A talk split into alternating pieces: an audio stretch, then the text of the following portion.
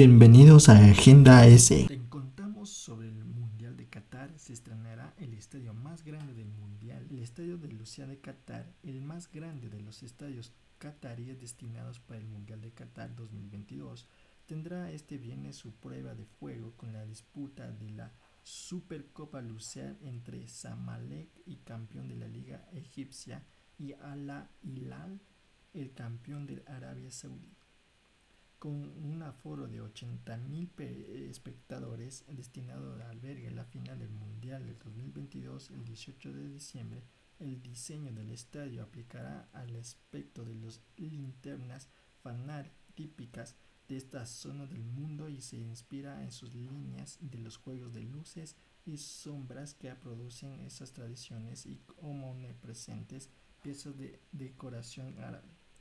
El estadio de la ciudad de Lusail, a unos 15 kilómetros de Doha, que ha sido construido recientemente y que tiene el objetivo de albergar a 200.000 habitantes. Para el Comité Supremo para el aliado nombre oficial de los organizadores del Mundial, este encuentro es el último tramo hacia el inicio del torneo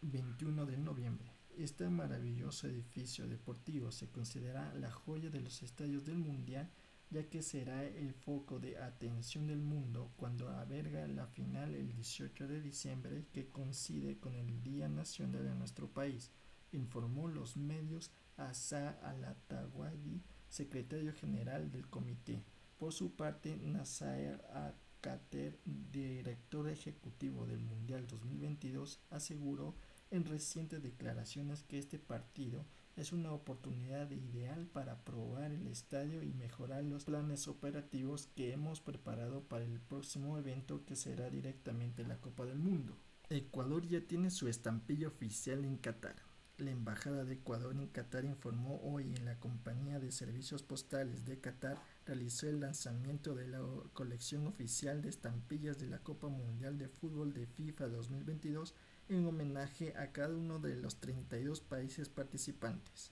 Al nombre del presidente de la República Guillermo Lazo, el embajador Pascual Decio por recibió oficialmente la estampilla sobre con la bandera y el escudo de la República del Ecuador, entregados por parte del directorio de la Compañía de Servicios Postales de Qatar, Fale Aleanain, y en el director del Departamento de Estampillas, el Monedas, Usenia Rajaf Ala Ismail. Estos sellos postales serán utilizados durante los próximos 12 meses en la correspondencia de Estado de Qatar hacia el resto del mundo como un producto oficial de la FIFA.